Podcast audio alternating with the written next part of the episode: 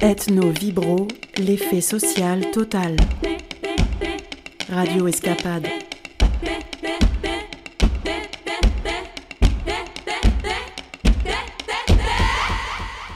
Bonjour et bienvenue dans Ethno Vibro, l'effet social total, votre émission d'ethnologie alter académique sur Radio Escapade, bien sûr, toutes les semaines paires le mardi à 14h et rediffusion le samedi à 9h. Aujourd'hui, nous ferons notre premier voyage vers le carnaval avec une petite immersion locale. Puis nous entendrons Légende avec Katia et Wetiko avec Annette, bien sûr.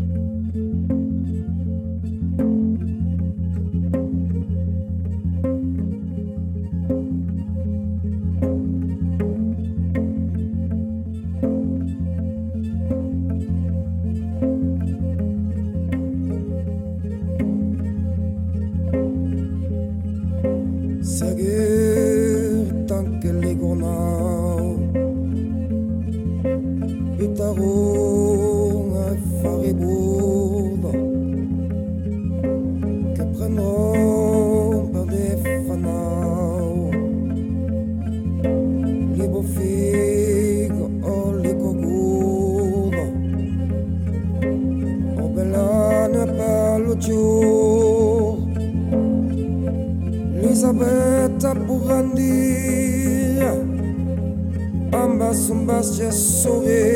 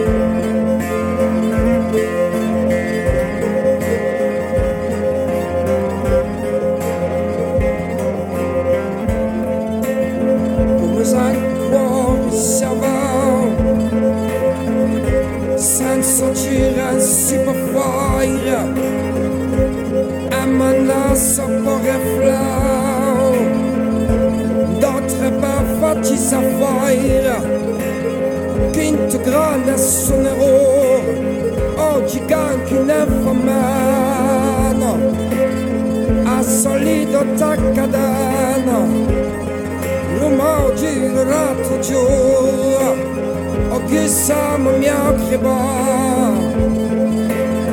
Gjelësin unë gjila karjarë ke fazër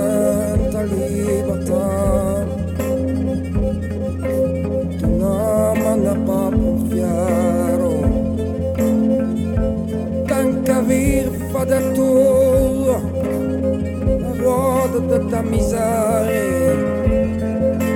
Kasara, sara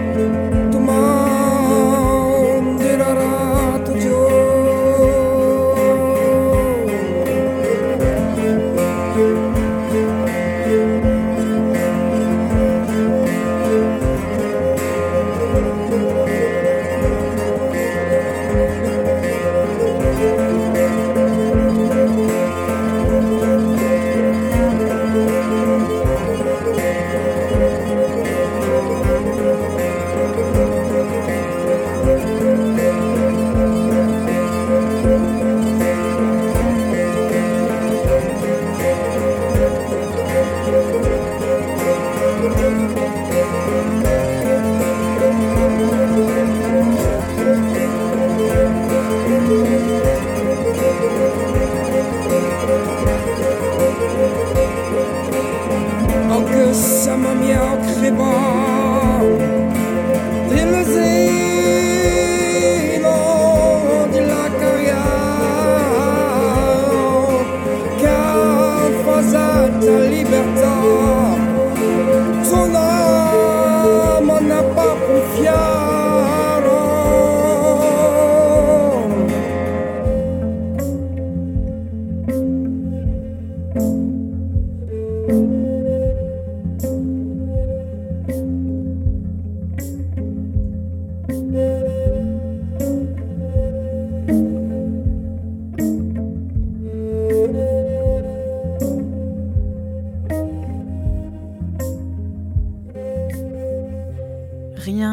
rassurant pour cette année qui commence, on se demande encore combien de temps cela va durer.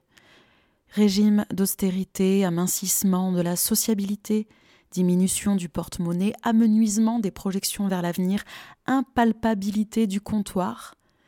Comment dénicher la délicatesse sous les masques, la finesse sous les normes, comment susciter le mince espoir de vivre la grande bringue du siècle, le grand raout de libération des corps, l'abondance d'embrassades, l'abondance de festins à partager, la ribouledingue des grands jours. Pour le moment, sans attendre et pour ancrer notre hibernation, nous vous proposons jusqu'au mois prochain un triptyque sur le carnaval ou les carnavals sous forme d'immersion, de lecture et de rencontres farfelues.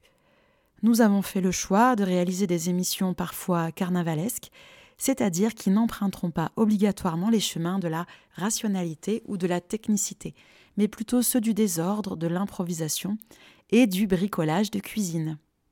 Mais avant notre première plongée dans Carnaval, je vous propose d'abord de retrouver Katia avec sa rubrique Legendo pour la suite des fadarelles des fées de Carbassas. À tout à l'heure. Souvenez-vous de ce temps où les hommes, les animaux et les plantes parlaient le même langage, où le visible ne pouvait exister sans l'invisible, la lumière sans l'obscurité, le dessus sans le dessous. Souvenez-vous. Légende, une chronique qui parle de littérature orale. Ce que j'en retiens de mon père, c'est que le 29 juin, c'est la fête de Saint-Pierre et de Saint-Paul.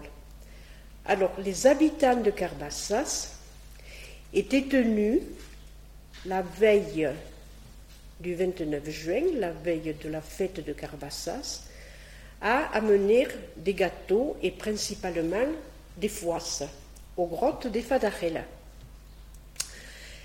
Et toutes les familles se faisaient un devoir de les amener, ces foisses ou ces gâteaux, parce que si elles ne les amenaient pas, il leur arrivait un mauvais sort.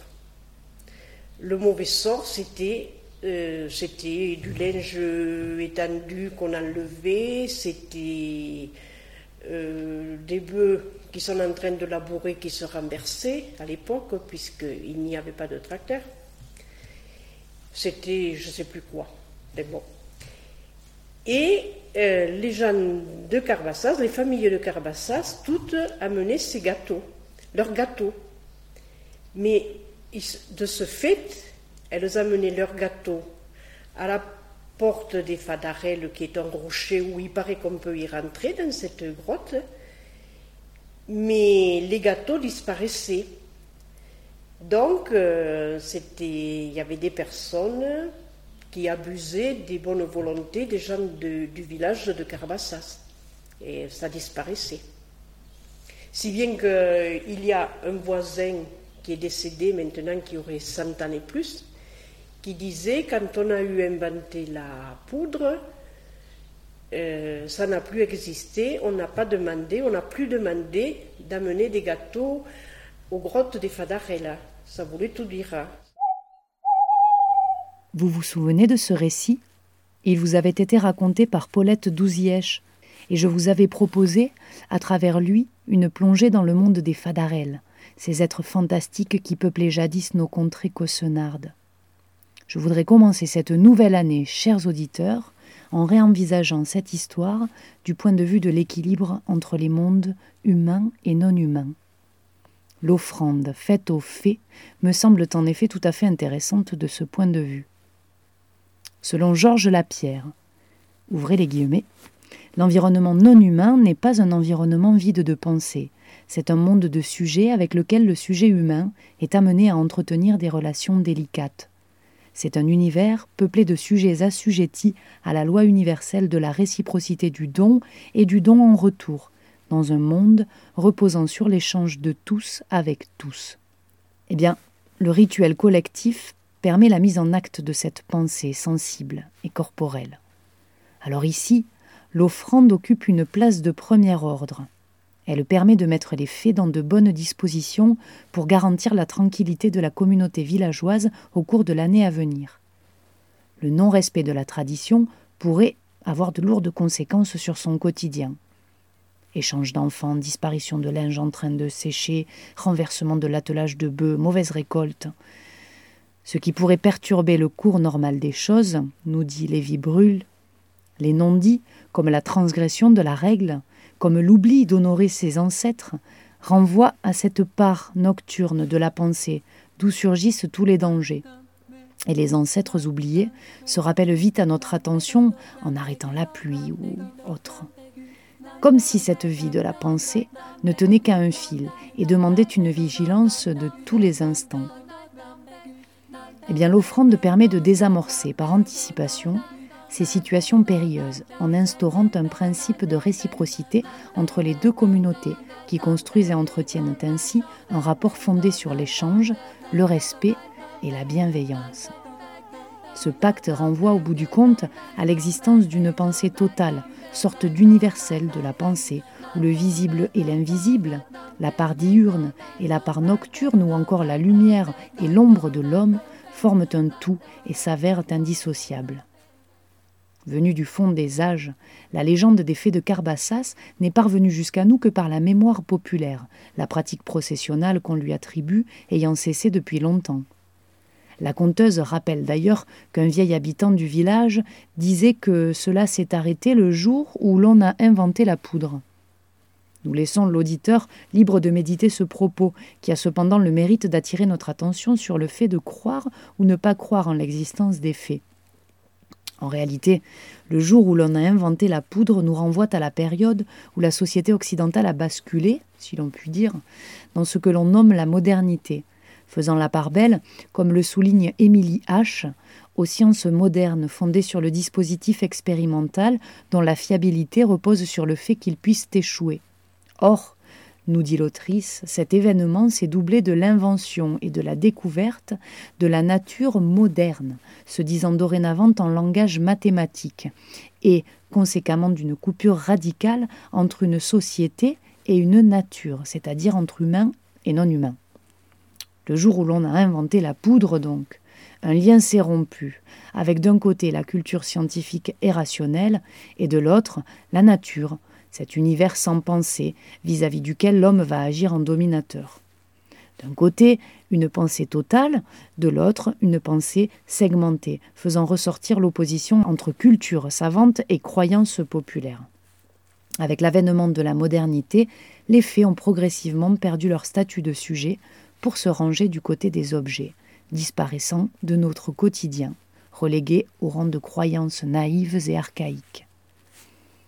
Certains auteurs, sociologues, anthropologues, proposent aujourd'hui de réenvisager les choses dans leur totalité, de penser autrement, considérant, comme par exemple Émile qu'il n'y a pas d'un côté des humains tout court et de l'autre des non-humains, mais des êtres toujours déjà mélangés, attachés, et il s'agit donc de s'intéresser à eux ensemble. Dans quelle mesure le légendaire peut-il nous aider à penser les mondes ensemble? Selon Siméon, l'homme du XXIe siècle est un homme distrait, captif des représentations dont il est assailli, asservi à ce que la grande machinerie des mots et des images, surabondants, projette devant lui il n'a plus ni l'espace ni le temps de produire de lui-même l'imaginaire qui les constituerait. L'imaginaire est aujourd'hui un territoire occupé et soumis. Et Siméon dit que tout poème est un acte de résistance contre cette oppression. Eh bien, nous, Nous pensons que les récits légendaires renferment en eux cette même force. En invitant le lecteur ou l'auditeur à reconsidérer l'espace environnant et les êtres qui le peuplent, le légendaire permet non seulement de réactiver la connaissance et par là même le lien à l'espace proche et à l'histoire collective, mais aussi, pour reprendre les mots de Siméon donc, de reconcentrer la conscience qu'ils ont d'eux-mêmes au monde. La lecture ou l'écoute des légendes locales fait donc figure de pédagogie par l'orchestration de ces symboles venus du tréfonds de l'humanité. Légendes et coutumes ont pour but de sublimer et d'apaiser à la fois les hantises de chacun à travers la pensée magique en but aux frustrations du quotidien. Et si le cadre historique et l'environnement humain ont bien changé, il faut s'en féliciter, car la légende, en révélant une autre manière d'envisager le monde, engage le lecteur ou l'auditeur à se détacher de son présent pour l'entraîner à faire un pas de côté vis-à-vis -vis de ses propres représentations. Dans un mouvement où il reconstitue ses réserves d'adaptation à tous les événements de sa vie et donne force, stabilité et fréquence à ses meilleurs élans. Alors, chers auditeurs, je ne peux que vous souhaiter pour cette nouvelle année, eh bien, euh, que d'écouter de, des récits, des légendes, d'en lire, de vous plonger dans, les imaginaires qui peuplent vos territoires.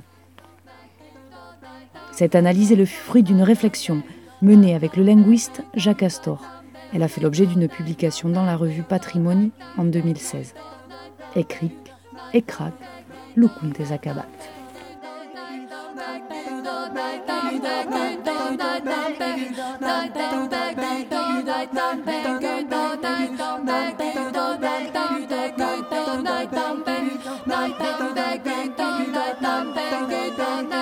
Night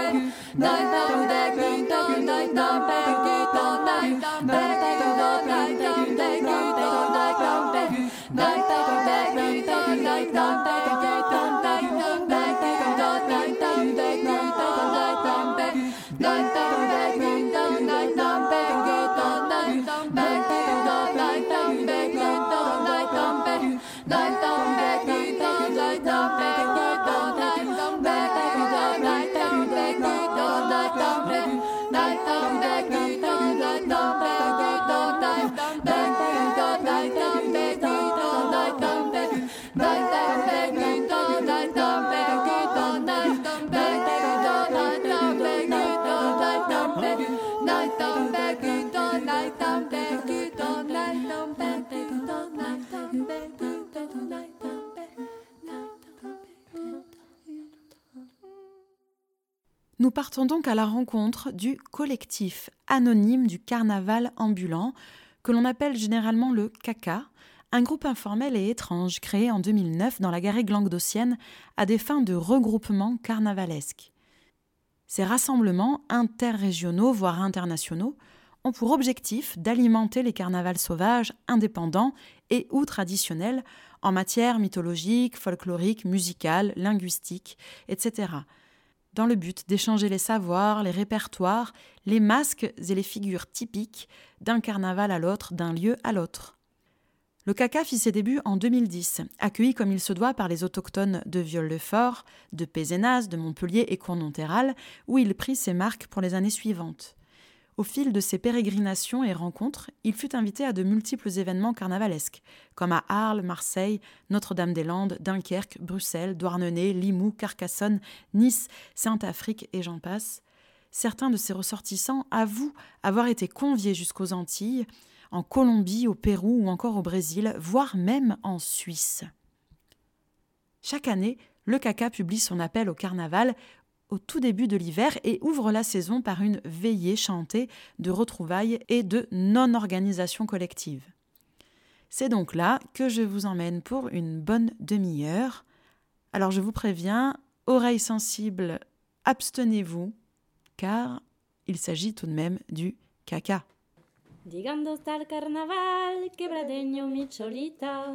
Llegando hasta el carnaval, quebradeño mi cholita. Fiesta de la quebrada humahuaqueña para cantar. El que charango y bombo carnavalito para cantar. Bonjour, je, découvre euh, donc le CACA, le collectif anonyme du carnaval ambulant, euh, et, je voulais savoir ce que toi tu, faisais ici et pourquoi tu étais venu. Alors euh, ça fait un petit moment que j'en entends parler et que je suis assez partisane de tout ça. Et là aujourd'hui je suis là pour notamment noter et donner les informations échangées sur le carnaval de Figeac, donc qui a eu lieu l'année dernière pour la première fois. Et cette année, du coup, il y a le DUT aussi avec les, étudiants qui vont faire leur projet d'année avec le carnaval. Donc il y a des génies dans mécanique qui vont faire euh, un char, il y a euh, tout le comité des fêtes qui sera là, il y a un travail avec tous les artisans, euh, des écoles de musique. c'est vraiment un truc pour essayer de faire participer tout, tout le FIJAC avec nous.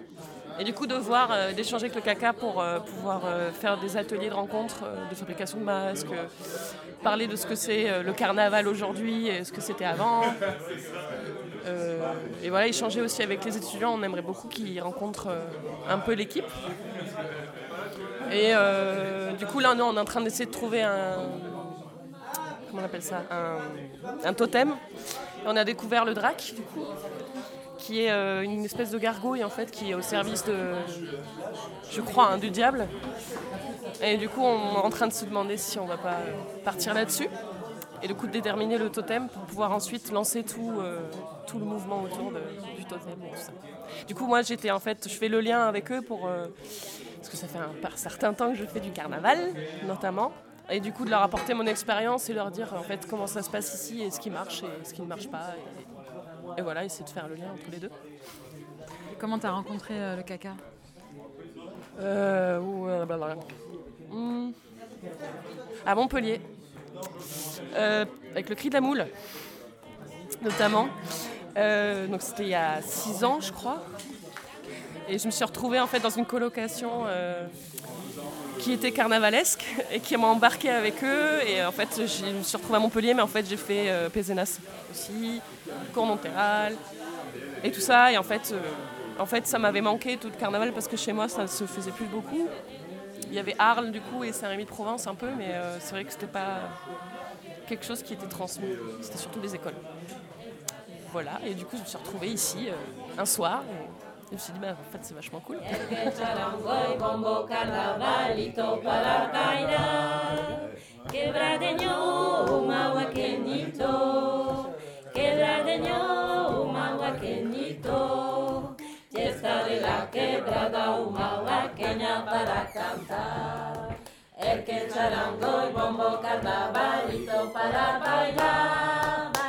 Pourquoi tu es venu au caca euh, aujourd'hui? Moi j'habite euh, en Aveyron depuis peu, j'ai beaucoup bougé. Et je suis passé ici par hasard un jour. Et pourquoi je suis venu euh, Pour transcender un peu tout, le, tout ça en ce moment. Quoi. Là, on, est, on est un peu euh, dans un truc figé, on est un peu... on est un peu collé à... Enfin moi en plus quotidien un peu voilà enfermé quand même un petit peu et euh, du coup, ça donne encore plus envie de faire exploser euh, euh, les, habitudes avec un carnaval. Et ici, c'est ici, ben, c'est parce qu'il y a d'abord des amis, quoi. Et c'est un peu des coïncidences hasardeuses qui m'ont fait passer ici. Et, et puis c'est un carnaval qui a, qui a, pour moi, qui a, qui est un peu comme, comment dire, un peu bah, presque secret, quoi. Du coup, euh, un petit peu informe mais euh, c'est excitant. Attention, c'est un étron qui marche. Attention, c'est un étron, voilà l'étron. Le voici qui vient du fond des âges. Le voici qui vient du fond, qui vient du fond. Tous les matins, les livrons message. Tous les matins, délivrons-le, délivrons-le. Nous le moulons dans le plus pur alliage. Le voilà, nous le moulons, nous le moulons. Chers compagnons, mettons-nous à l'ouvrage. Chers compagnons. Pourquoi vous êtes venu euh, rejoindre le caca aujourd'hui? Je sais pas pourquoi, mais en tout cas, euh, le fait d'être là, ça. euh, euh, on a été euh, plongé dans plein de champs euh, très multivoix et puissants. Et les petits fanzines de chansons sont très jolis. Et euh, les masques du carnaval sont très jolis. Et je pense que les jeux de mots aussi. Voilà. C'est marrant quand tu as dit euh, on a plongé, je pensais que tu as dit qu'on a plongé dans le caca. Euh, on vit dans un moment assez particulier des oppressions. Et souvent, je pense que c'est les moments qu'on revient un peu vers nous et vers le passé. On se demande quoi faire. Et la première des choses, c'est revenir euh, à la base, euh, famille, aux potes. Du coup, je suis d'abord en réunion d'amis. Et, euh, et après, je pense que souvent, on, on se débrouille pour trouver une manière de quand même s'exprimer alors qu'on n'a pas les moyens de le faire. Et le carnaval, c'est un peu euh, le plus gros symbole de ça, quoi. Un peu une fête euh, interdite pendant le temps, euh, réappropriée, révisitée, qui change, qui fait ça. Et du coup, je pense que c'est un peu un symbole de, ce qu'on vit. On ne sait même pas si on va faire, si on va pas le faire, mais d'y continuer à imaginer comment nous exprimer d'une manière un peu euh, anarchiste, un peu décalée, en, rigol- en rigolant de, notre propre misère. C'est un peu euh, la symbolique du carnaval. Et je pense que c'est un peu ça ce qui m'a ramené ici, c'est sûr.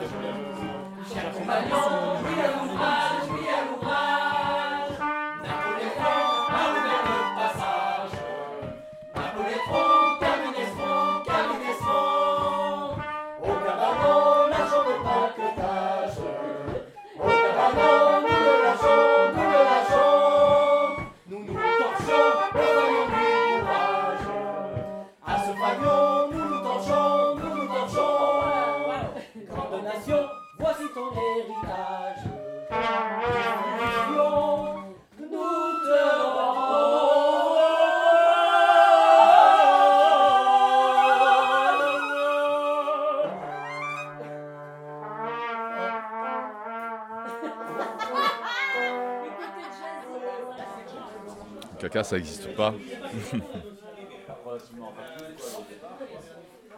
Euh, le caca, c'est une rupture euh, de, un petit peu de, comme la physique quantique est une rupture avec la physique, le caca est une rupture avec la tradition, euh, comme un univers parallèle qui à un moment donné a dû se créer, comme scientifiques ont dû créer un univers parallèle pour expliquer euh, des théories de la relativité euh, qui les échappaient. Donc il y a eu euh, un besoin de se réapproprier un univers physique, mais aussi sensible, de tradition, de gens qui n'étaient pas dans la tradition. Et pour se réapproprier une tradition inexistante, il y a eu une recréation de tradition dans un univers parallèle, avec euh, des moments de, flottement, euh, comme euh, des, expériences assez sauvages, montpelliéraines, de,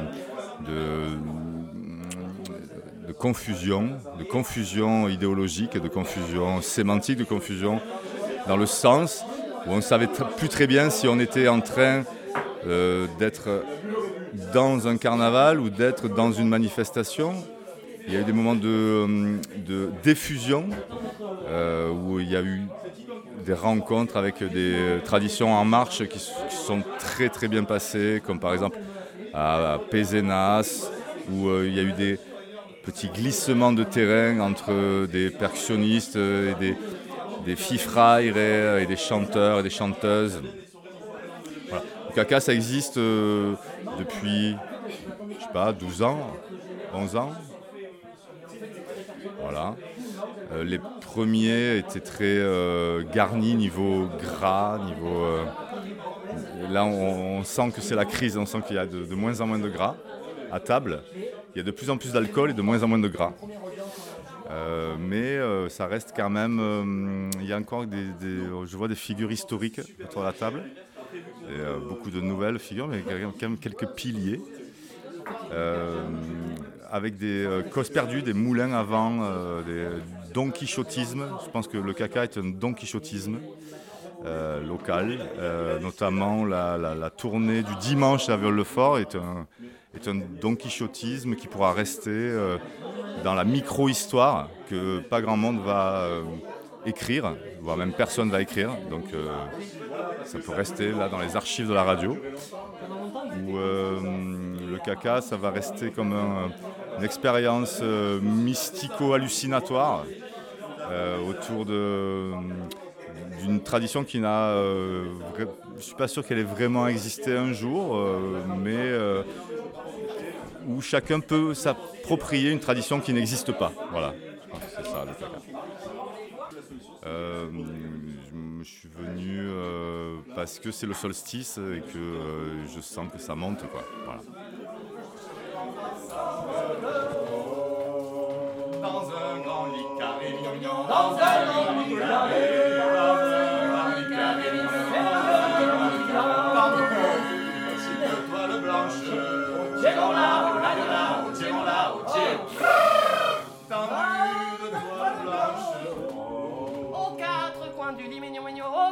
quatre coins du lit. Aux quatre coins du lit, mignon, mignon, aux quatre coins du lit, mignon, mignon. Il y avait des frères d'orange, là, là, là, tchélo. Il y avait des roses blanches, oh. Et au mi-temps du lit, mignon, mignon, et au mi-temps du lit,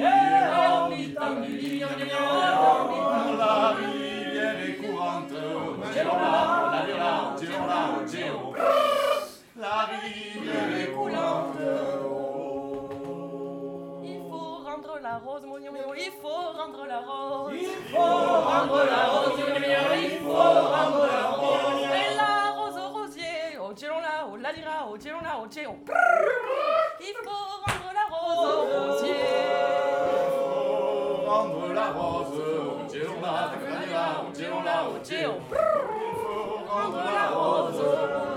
Au rosier rosier au jardinier, le rosier au jardinier, le rosier au jardinier, le jardinier, le jardinier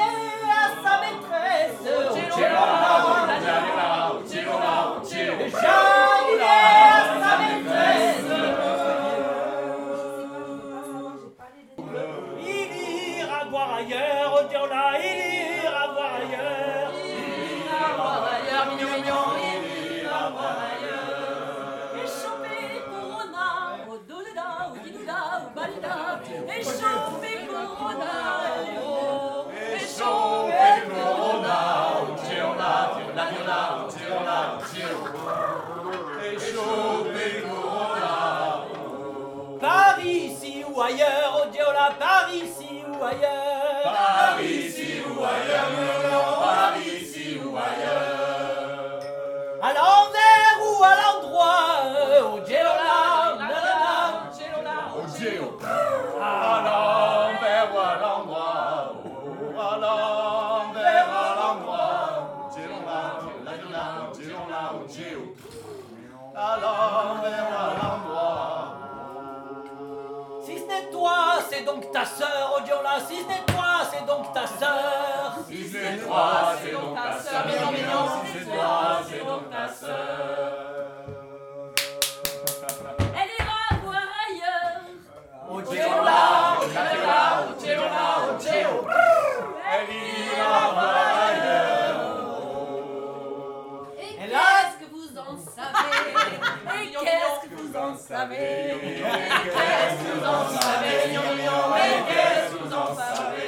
Achetez un aspirateur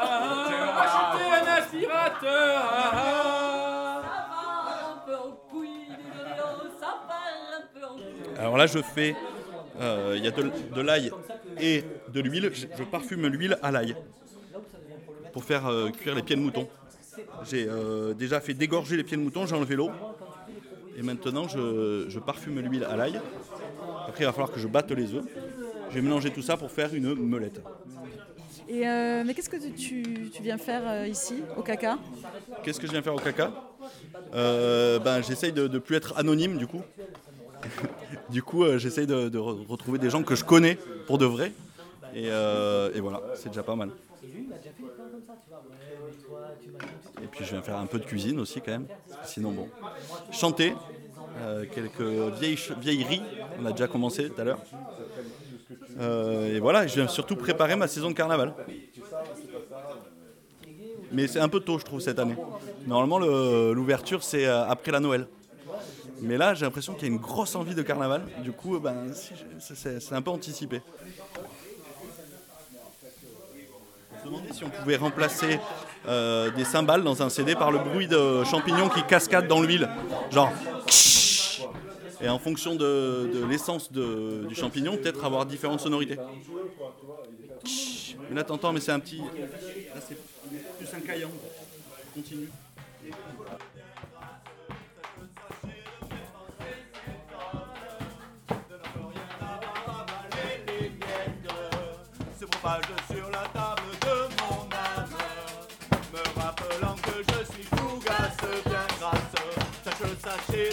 Pensées s'étonne, de n'encore rien avoir avalé les miettes.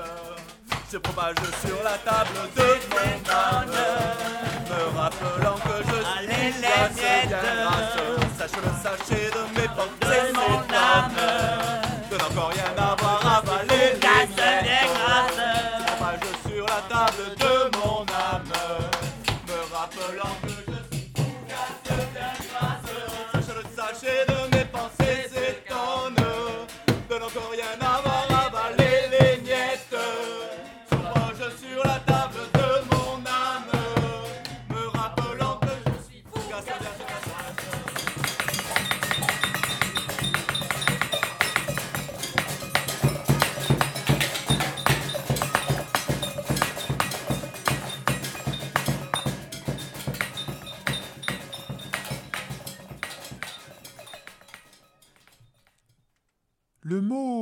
corona a pour origine carougne la charogne, de car la chair, qui a aussi donné le mot carême. On en trouverait trace dans l'expression basque Mechain les caremaxuac. Il me faut répandre le carême, ou en d'autres termes, bâillonner les mâles basqués. Le mot corona viendrait également du mot espagnol coron, couille, que l'on retrouve dans l'expression descourner el cabalito, castrer le poulain. Dans l'Égypte antique, les médecins employaient l'expression partir en couille au galop pour alerter d'une épidémie dont le seul remède était l'absorption d'adrénochrome de cheval.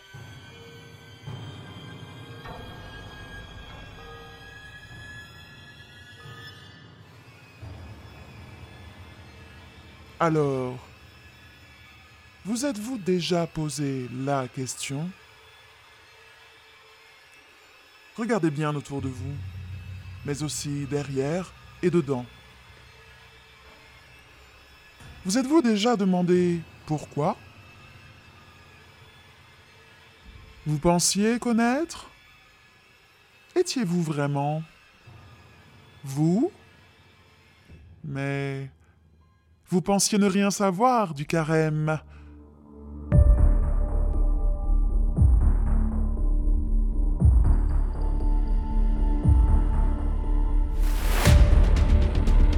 Il est partout. Il est le masque. Et vous en faites déjà partie.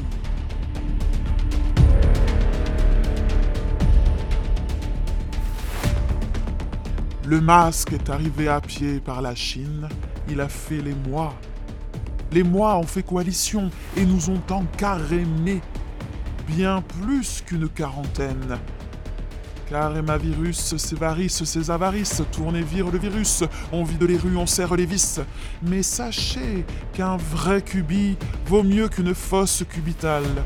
Le vrai devient le faux, et l'envers devient l'endroit. Vous avez compris le coude?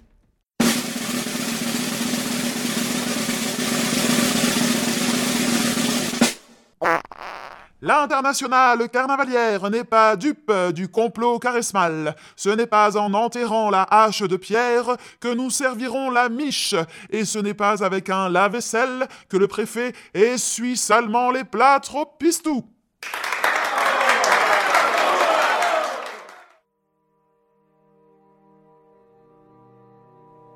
Et vous Oui, toi Regarde à l'intérieur du masque.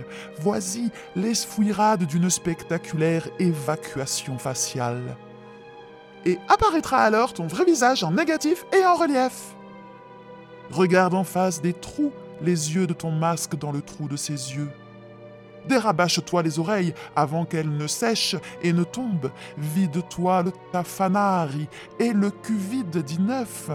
Sors-toi les doigts du masque, prépare tes érections présentielles, désencarougne-toi de carême, vive le nom propre Balance ton corps du masque hydroxycarnavaline-toi, enivre-toi de bonheur et n'oublie pas que le festif se joue à un poil de cul. Retrouve le partage, l'uparage, la covida loca et la covidencia, ne serait-ce que pour la paix des troubadours. Fini la foule sentimentale, montons le masque au front, devenons la foule contact. Gioco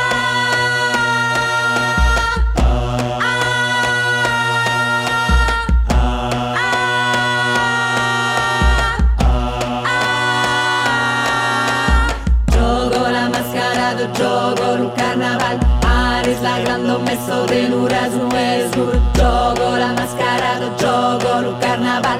Aris la grande messo de nuras no es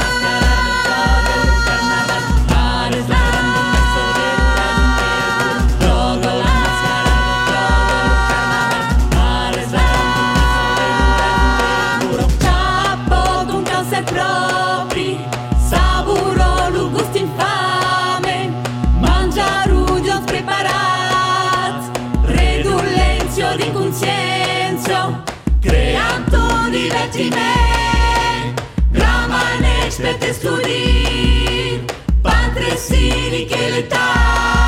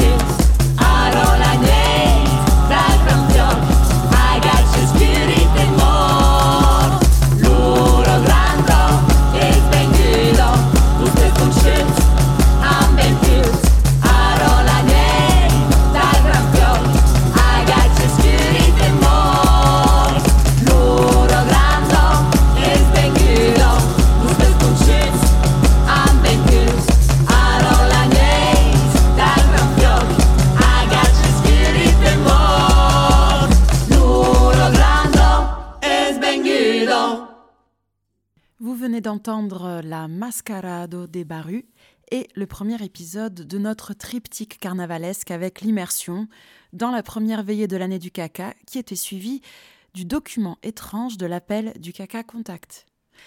Je vous retrouve dans 15 jours pour quelques lectures anthropologiques concernant différents carnavals. Nous partirons du Languedoc pour aller jusqu'au Brésil en passant par Trinidad et Tobago. Mais tout de suite, nous partons vers la Nouvelle-Orléans avec Annette pour un Wetico sur les Black Indians. Wetico, la chronique littéraire amérindienne par Annette. Cette chronique s'appuie sur les notes d'Emmanuel Parent, maître de conférences en musique actuelle et ethnomusicologie à l'université de Rennes 2, lors de la présentation du film Black Indians de la Nouvelle-Orléans de Jo Béranger, Hugues Poulain, Edith Patrouillot, sorti en France en 2018. Elle s'appuie également sur Tristesse de la Terre d'Éric Vuillard, paru en 2014 chez Actes Sud.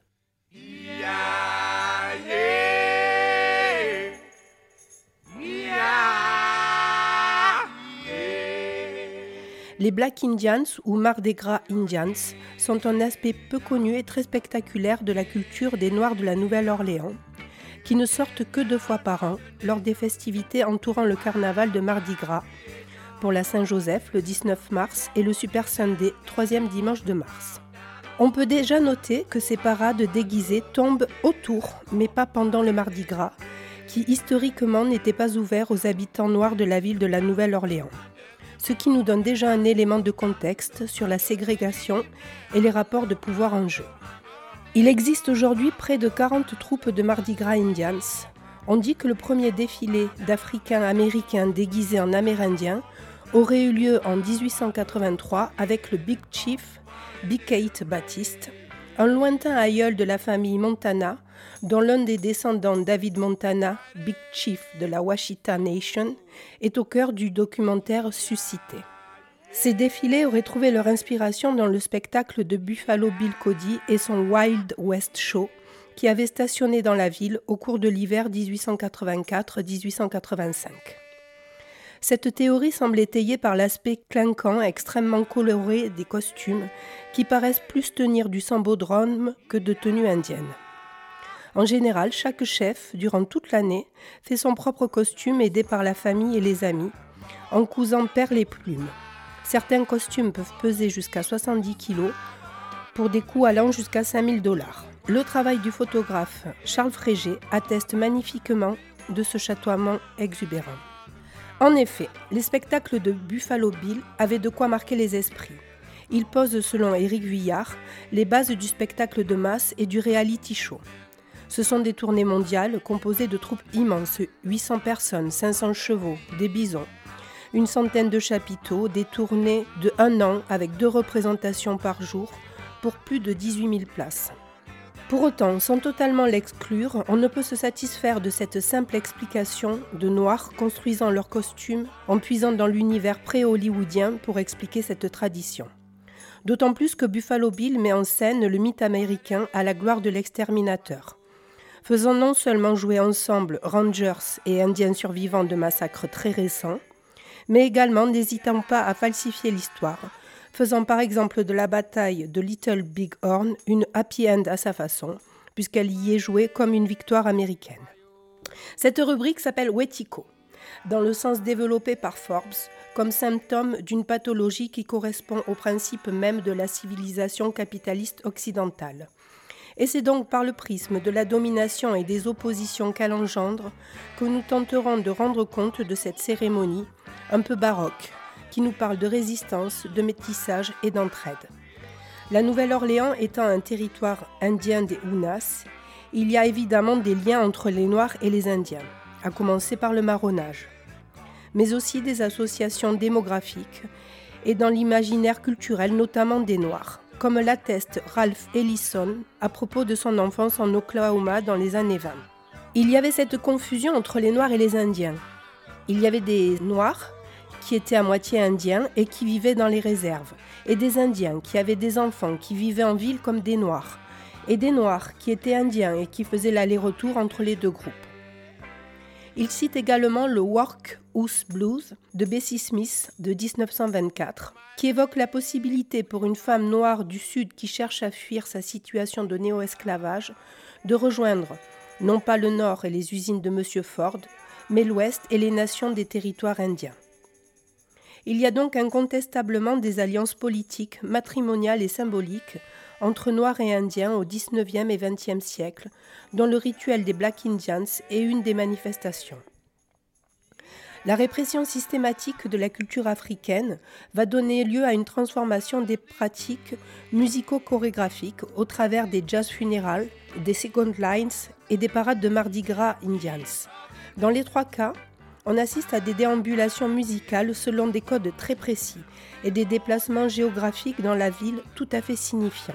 En d'autres termes, des rituels qui prennent place dans une histoire longue et qui charrient de multiples strates de signification. L'essentiel étant de comprendre que ces parades de noirs déguisés en indiens sont l'occasion A. d'occuper l'espace public pendant un temps suspendu et de défier l'autorité dominante. B. de perpétuer des pratiques rituelles observables en Haïti, avec par exemple la couture des perles qui s'appelle Sekin Art. C de maintenir des éléments africanistes vivants dans la culture quotidienne, des chants, des mots de créole africain, et D. de reconstituer des sociétés secrètes propres à la culture vaudou. Pour conclure, une situation de l'anthropologue Joseph Roach dans Cities of the Death. Il me semble que l'un des buts de ces gangs, leur préparation secrète et leur performance spectaculaire, bien que furtive et nomade, consiste à imaginer publiquement un espace, un continent dans lequel le blanc et sa culture auraient disparu ou seraient tout du moins relégués en périphérie. Sur ce continent fictif, les tribus sont très nettement différenciées, up-down et downtown, amis et ennemis, mais elles communiquent toutes au travers de performances qui prennent corps dans les limites mouvantes de leur communauté imaginée, entre les morts et les vivants. En d'autres termes, je pense que ces performances à la Nouvelle-Orléans permettent au travers le détour d'un masque indien la recréation et réappropriation imaginaire de l'Afrique.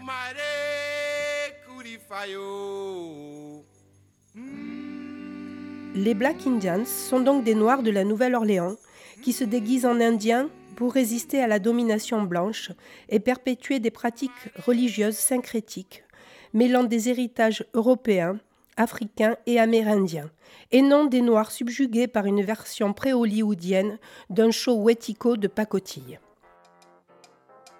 Pour la prochaine chronique, il sera encore question de Buffalo Bill et des liens aujourd'hui toujours honorés entre la nation gardienne et des descendants Oglala du Wild West Show.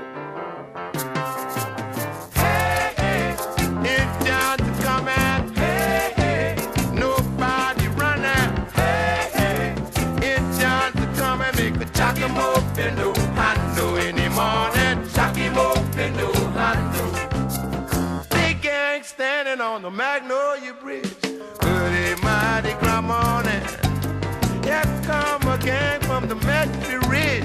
Struck without no warning. Talk about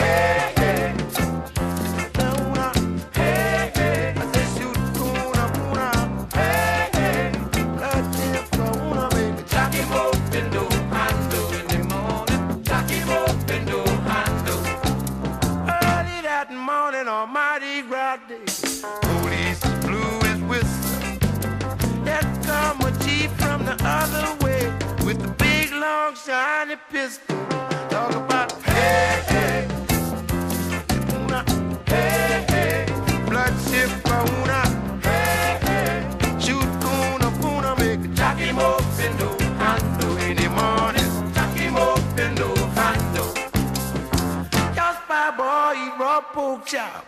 My cowboy liver. He meets you that morning.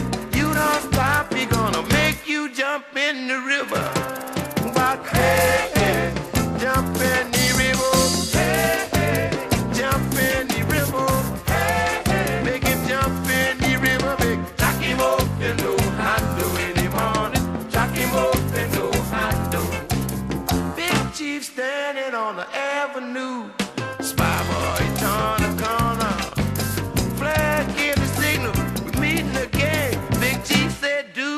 you wanna.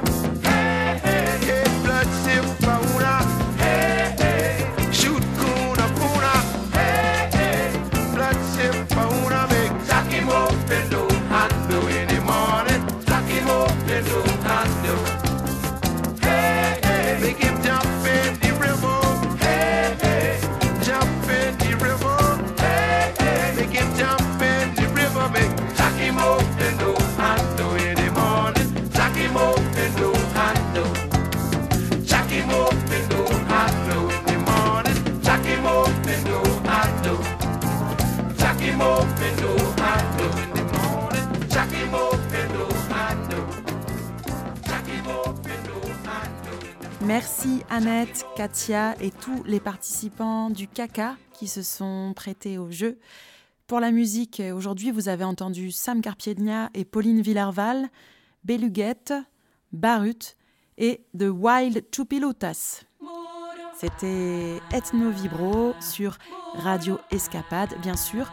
Vous pouvez réécouter toutes nos émissions en podcast sur le site radioescapade.org mais aussi sur l'audioblog Ethno Vibro d'Arte Radio.